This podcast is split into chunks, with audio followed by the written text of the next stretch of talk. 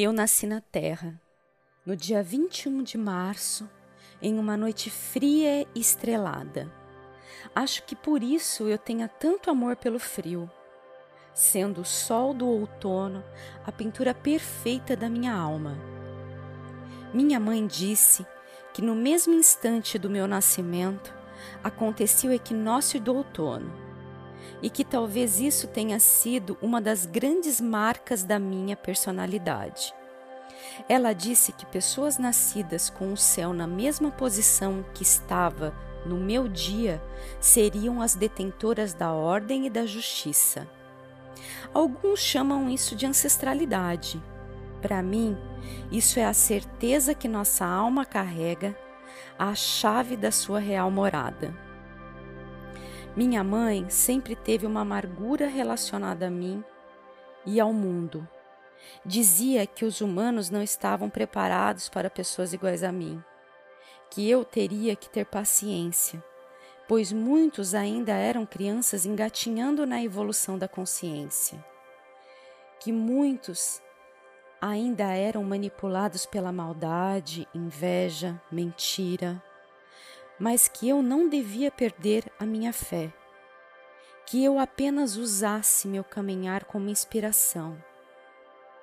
Lembrei dos representantes de boios que vinham periodicamente para a terra, soprar os ventos da esperança, toda vez que o povo se contraía frente ao amadurecimento. Meu povo dizia que existiam seres muito especiais infiltrados na densidade humana. Minha mãe era uma linda prova disso. Eu cresci com as minhas marcas de nascença para me lembrar o tempo todo a saudade da minha terra. Todos nós em Boyons tínhamos marcas as minhas eram em forma de estrelas. Dizem que Boios já foi uma estrela junto à Terra. Agora cá estamos nós de novo, juntos, Boios e a Terra. Nas questões mundanas, sempre fui uma aluna exemplar.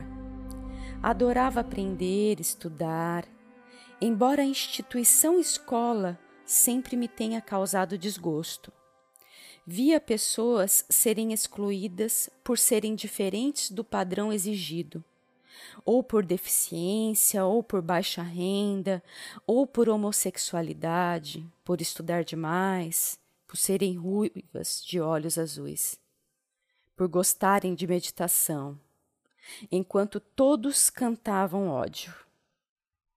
Percebi que, enquanto não existisse uma reprogramação dos moldes escolares, incentivando aulas de ética, de filosofia, de ações humanitárias, que cuidassem da real introdução daquele indivíduo à sociedade, ainda estaríamos criando monstros. Acredito que isso deveria ser a função da família, mas o que percebo entre os humanos é que sempre delegam suas obrigações para outros cumprirem. Ninguém quer ser responsável pelo que produz. Eles culpam a economia, a política, seus vizinhos e até mesmo Deus, mas continuam pagando favores, estacionando em vagas de deficientes, comprando faculdades para usar de status na sociedade. Talvez se a escola conseguisse fazer brilhar a humanidade que habita cada uma dessas crianças, poderíamos ter uma sociedade diferente de seus pais. Acho que por conta disso tudo, sempre foi muito importante para mim estar com pessoas que se destacavam por não aceitarem serem iguais a uma sociedade tão doente mesmo que tivessem que sofrer abusos dos outros que não aceitavam tais diferenças. Creio que deva ter sido sua grande coragem que me lembrou for os fortes guerreiros de meu pai. No fundo, tais seres, desrespeitando cada criatura estão desrespeitando seu Criador. E viver inerte às consequências de tais atos talvez seja mais confortável, não é mesmo? Teria que ter muita coragem para ser diferente de uma sociedade tão perdida no seu próprio egoísmo. Só os guerreiros sabem viver assim. Fora a ética, a justiça e a ordem, tão absurdamente fundidas em mim, humana, minha mãe dizia que eu tinha o dom de ler, ler a mente das pessoas. Em Boios, nós chamávamos isso de conexão. Era se conectar com o coração do outro, empatia. Ler uma alma só é possível quando você, mesmo com todas as diferenças que aquele ser possa ter, entende-se como parte dele. Talvez seja o amor a única, real resposta. Talvez o amor seja o Criador, a fonte, e, só amando, voltaremos para ela. Como adolescente, ocupava meu dia, fora as obrigações da escola, as conversas filosóficas em casa, minhas meditações, adorava meus esportes, corria, lutava, nadava e fazia meus exercícios. De força também. Corpo forte, mente forte, alma forte. Invertendo isso, também é o equilíbrio. Minha vida era durante o dia na terra e a noite em boios.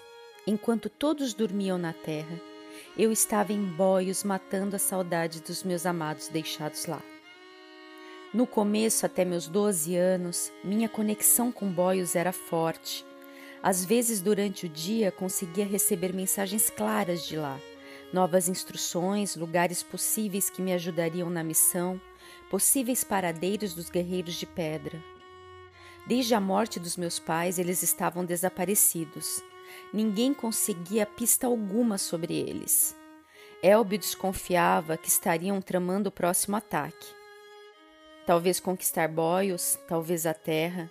E enquanto eu não realizasse meu propósito na terra de descobrir o meio de derrotá-los, tínhamos apenas que ficar atentos e preparados.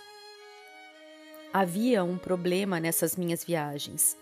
Infelizmente, elas demandavam muita energia, e quando retornava ao meu corpo humano, eu estava esgotada.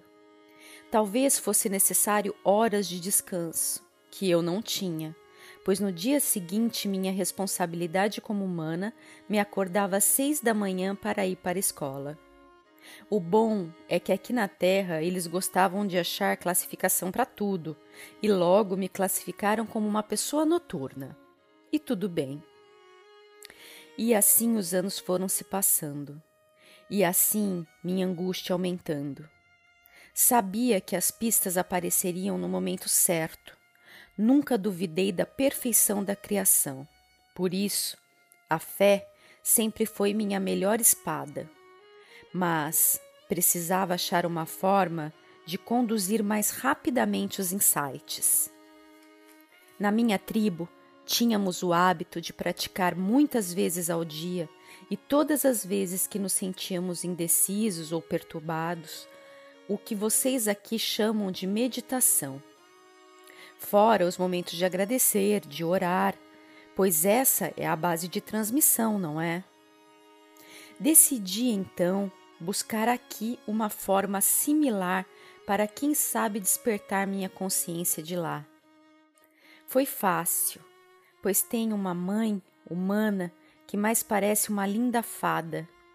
Ela ficou super empolgada e começou a selecionar todos os cursos e retiros que achava interessantes. Ela é tão radiante, uma alegria pura, não demasiada a ponto de ser confundida com histeria, uma alegria consciente. Minha mãe humana sempre teve certa preocupação comigo. Achava que podia ser depressão o que eu sentia. Como explicar para ela que era apenas a saudade da minha alma por sua morada? E, assim, sempre quando minhas pálpebras baixavam e mareavam meus cílios com lágrimas, ela corria para o carro e dizia: Vamos, minha filha, tá na hora de abraçarmos árvores e levar o corpo para ser banhado pela cachoeira. Sua esponjinha já está secando. E lá íamos, cantando mantras, dando risadas, passando o dia com a luz do sol a nos recarregar e toda a natureza a nos abençoar. Enfim, mais um retiro que Marta escolheu minuciosamente. Eu estava adorando esse nosso projeto Expansão de Consciência, como minha mãe muito sabiamente chamou. Antes do retiro, porém, passaríamos no Clube de Campo de Mogi para assistir a uma palestra que contaria a vida de uma mulher que minha mãe tinha enorme admiração, Helena Blavatsky. Minha mãe carregava o livro escrito por essa mulher em 1888, chamado A Doutrina Secreta, como sua Bíblia individual. Eu sempre tive muita curiosidade em saber mais sobre ela. Então, lá fomos nós. A palestrante é uma amiga da minha mãe de infância, que hoje é terapeuta em São Paulo, e graças à insistência da minha mãe, resolveu abrir a palestra sobre Blavatsky em Mogi. Nosso lugar era na fileira de convidados, e para não ter que me levantar durante a palestra, já resolvi antecipar meu banheiro. Uma garota bem esperta. Assim que saio do banheiro, sinto um esbarrão. Meio que perco o equilíbrio. E quando olho, um garoto.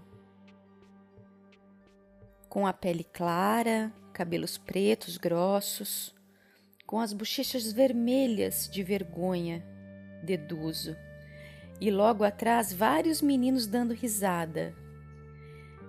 Desculpe, diz ele, foram meus amigos. E quando vou olhar novamente, todos saem correndo dando risadas. Olá, meu nome é Angelina. Para falar a verdade, se não fosse esse seu empurrão, não teria percebido esse jardim aqui fora. É incrível! Oi, bom, é, eu me chamo Fábio.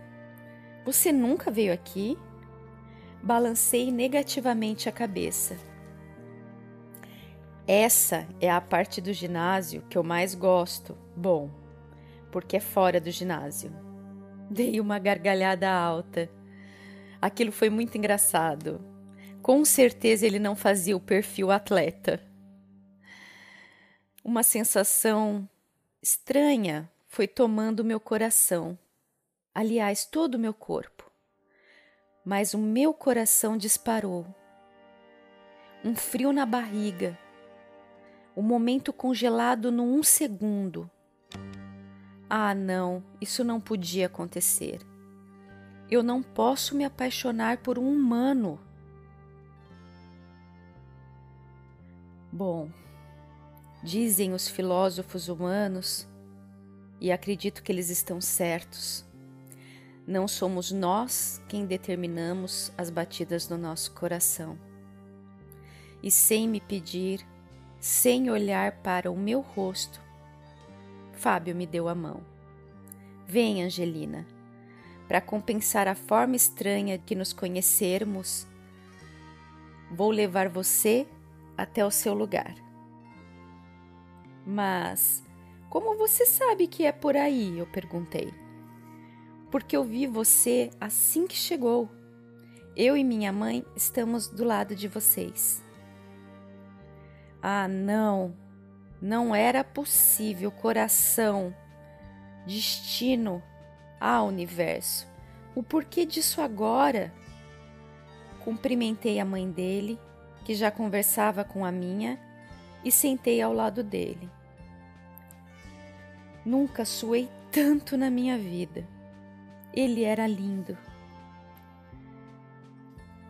De repente, minhas manchas de nascença começaram a queimar. Nunca tinha acontecido isso antes. Será que era um aviso de boios? Porque eu pertencia a Mael. Isso era errado. Mas nunca Boios faria isso, ainda mais com amor envolvido. Algo estranho estava por vir. Senti um calafrio e, trazido pelo vento, um sussurro. O homem imortal é impelido pelo interesse próprio e o egoísmo, ao passo que o titã divino o é pelo altruísmo. Olho para os lados, a palestra não havia começado. Quem sussurrou isso? Preciso tomar um ar. Minhas manchas continuam a arder. Aviso minha mãe e Fábio vem comigo. Assim que chegamos no jardim, escuto um estouro, uma bomba, pessoas correndo. Fábio me pega pelas mãos e em questão de minutos estamos dentro do carro dele. Minha mãe grito para Fábio, que entra no carro e me tranquiliza. Nossos seguranças já a buscaram. Vamos nos encontrar na sua casa. Fique tranquila, elas estão indo para lá. Que loucura! O que foi isso? Uma bomba numa palestra sobre espiritualidade? Ou será que os guerreiros finalmente cansaram de se esconder? Assim que minha mãe chegou, nos abraçamos. Ela chorava muito. Acho que foi a primeira vez que a vi triste. Espero que seja a última. Cancelamos o retiro. Nos despedimos deles e Fábio perguntou se podia me ver amanhã. Resolvi entregar para o universo e aceitei esse amor que estava por vir. Quem sabe faria parte do propósito.